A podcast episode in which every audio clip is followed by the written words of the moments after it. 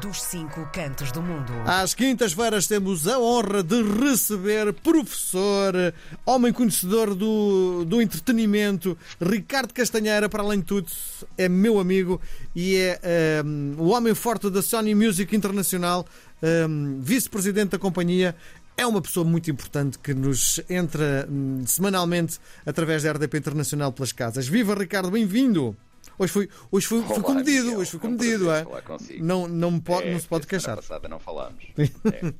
Bom, a primeira coisa, eh, está uma tempestade incrível em Portugal, em Lisboa. Como é que está o tempo em Bruxelas hoje?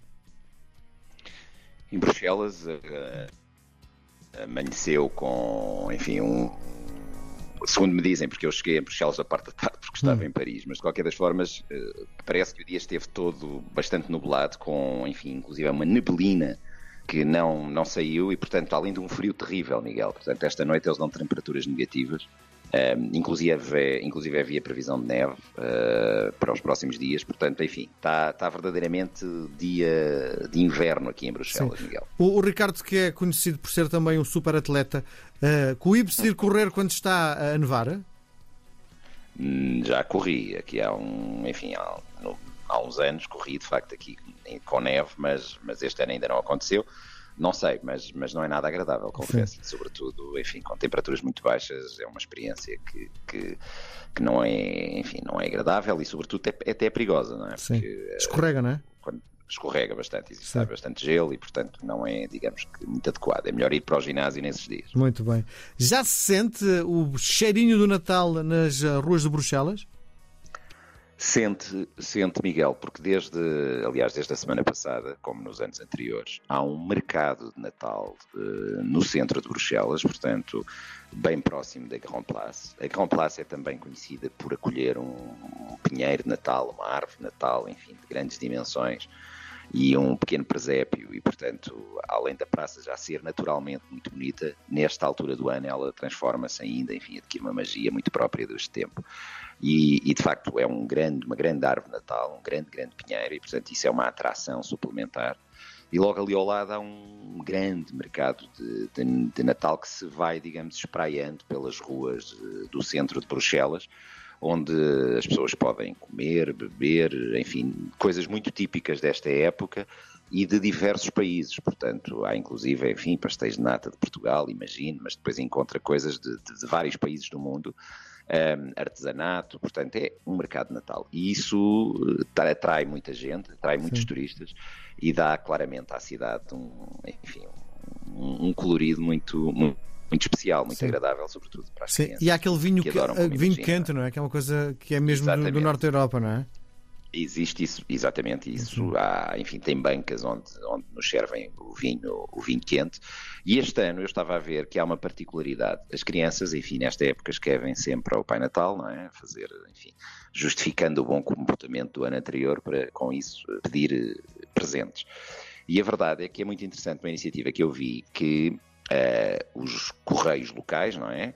Ehm, que pelos vistos recebem muitos milhares de cartas de crianças durante este período, decidiram então que eh, vão ter eh, um Pai Natal itinerante que vai estando em vários locais e várias cidades da Bélgica, onde eh, vai abrir as cartas e as crianças vão poder, enfim, ter o contacto direto com o Pai Natal, entregando-lhe a carta diretamente ou indo ao encontro do Pai Natal Sim. e com isso, enfim, justificarem eh, o pedido.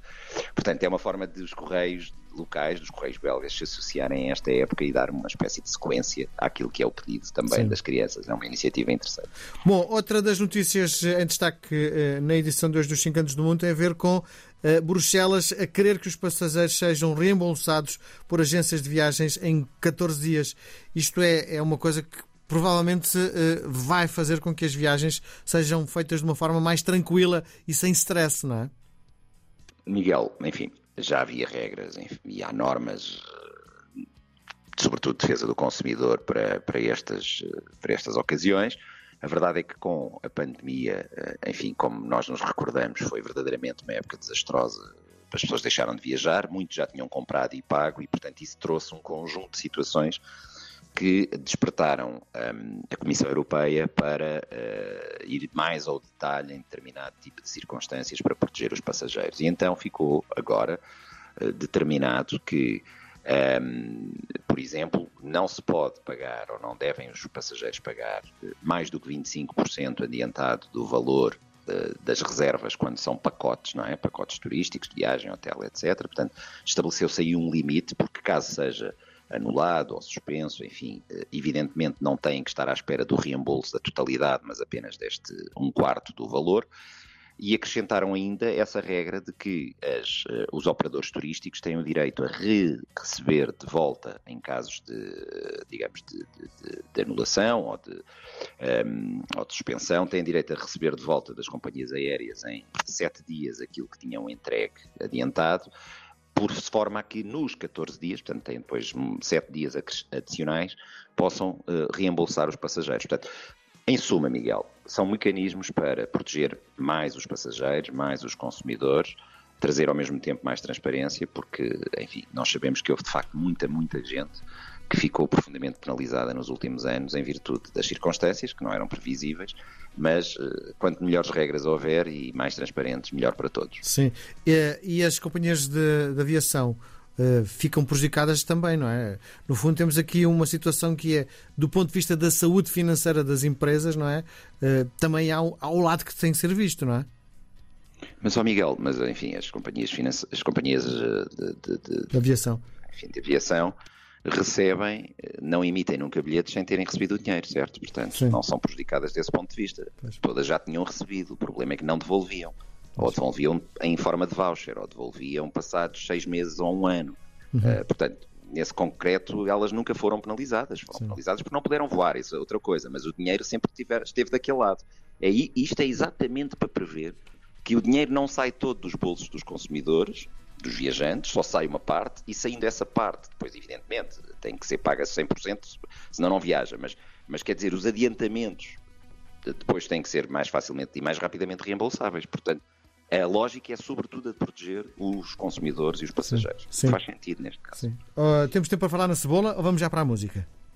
Podemos falar na cebola, então. Muito bem. Bom, a Bruxelas atribuiu a denominação de origem protegida à cebola da Madeira. Isto é uma notícia boa, não é?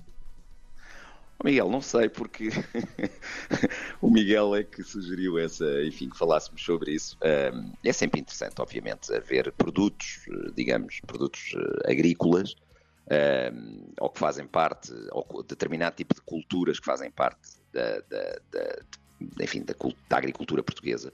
Neste caso é muito interessante. Eh, eu não sabia, confesso, e portanto fui tentar perceber um bocadinho melhor.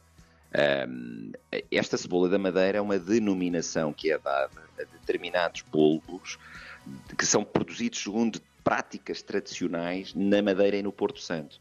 E, portanto, no fundo, isto é um reconhecimento formal, e daí a expressão e a formulação de denominação de origem protegida, que a Comissão Europeia atribui a determinados produtos, que com isto, no fundo, pretende duas coisas. Uma, valorizar, digamos, eh, o processo produtivo, Dois, valorizar o produto e com isto, enfim, aqueles que o produziram eh, e o mercado reconhecer que tem qualidades acrescidas, porque é produzido sobre uma determinada forma ainda tradicional.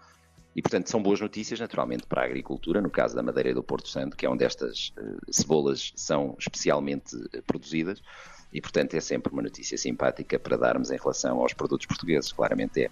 Bom, para quem não sabe, nós um, eh, ehm, todas as quintas-feiras de manhã conversamos, alinhamos aquilo que vamos falar na emissão e o Ricardo escolhe uma música que hoje deixou-me de sorriso de orelha a orelha. Bom, vamos lá saber qual foi a sua escolha e porquê. Bom, a escolha uh, para esta semana é uma escolha claramente óbvia, porque um, ehm, chama-se Afrofado e o, o, autor, o cantor, o intérprete, enfim, o produtor é o Slow J.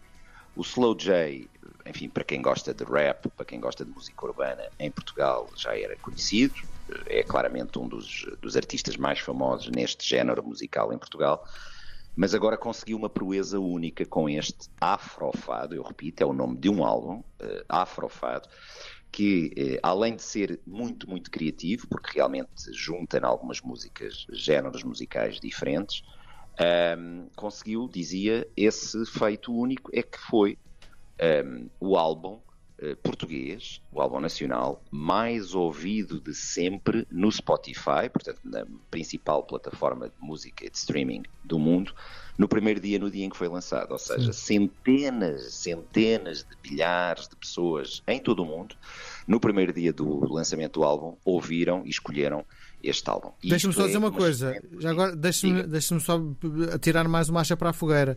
Foi o oitavo disco mais ouvido naquele dia pela plataforma. Precisamente, e eu ia acrescentar isso. Okay. Ainda bem que o Miguel, eu ia dizer isso, mas ainda bem que o Miguel antecipou, porque esse é um facto. Ser o álbum português, enfim, de sempre mais escutado, já é, já é só, já por si mesmo é, um, é, de, é, é de salientar, não é? É de relevar. Uh, mas ser, ter sido o oitavo a nível global não é? Isso então é absolutamente fantástico. E, e, portanto, isto significa que, enfim, a saúde da música portuguesa e o caso uh, deste, de, de, um autor português está, está, está, está bem, recomenda-se, e, e, de facto tem grande qualidade, e é muito interessante perceber como é que se juntam, em alguns casos, estilos de música e géneros de música diferentes, e a seguir isso dá um resultado absolutamente fantástico e portanto, ouça. Deixe, uh, antes de ouvir de, de, de puxarmos a, a música, deixe-me só dizer que um, é muito interessante o Slow J pediu um, à, Sony Music, que é a editora do Slow J, que um, uma determinada imagem Uh, o que era muito, foi muito complicado perceber onde é que estaria essa imagem, quem seriam os uh, uh, donos da imagem, que é uma imagem icónica na minha perspectiva, porque junta a cultura europeia e a cultura africana. É uma, um aperto de mão entre Amália Rodrigues, que terá ido assistir a um jogo do Benfica, e o Eusébio. É? E, o Eusébio. e essa imagem, no fundo, é a forma, é a, a posição do Slow J que quer dizer que sente-se um artista europeu e africano ao mesmo tempo. No fundo é isso que ele quer dizer a todas as pessoas. É, Bom, e este disco é, é fabuloso. Porquê que o Ricardo escolheu a cor de, de cor de pele? Eu, eu, eu escolhi porque acho que, enfim, porque o, é onde se percebe melhor a fusão dos dois géneros, em primeiro lugar. Em segundo lugar, eu acho que ele é feliz, inclusive, é no próprio título da música.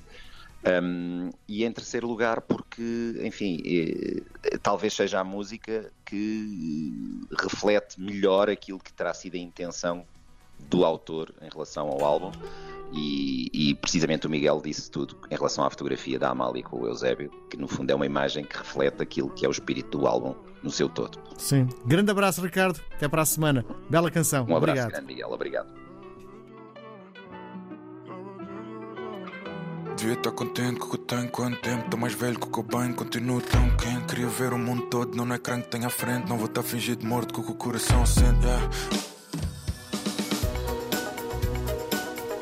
RDP Internacional. Portugal aqui tão perto.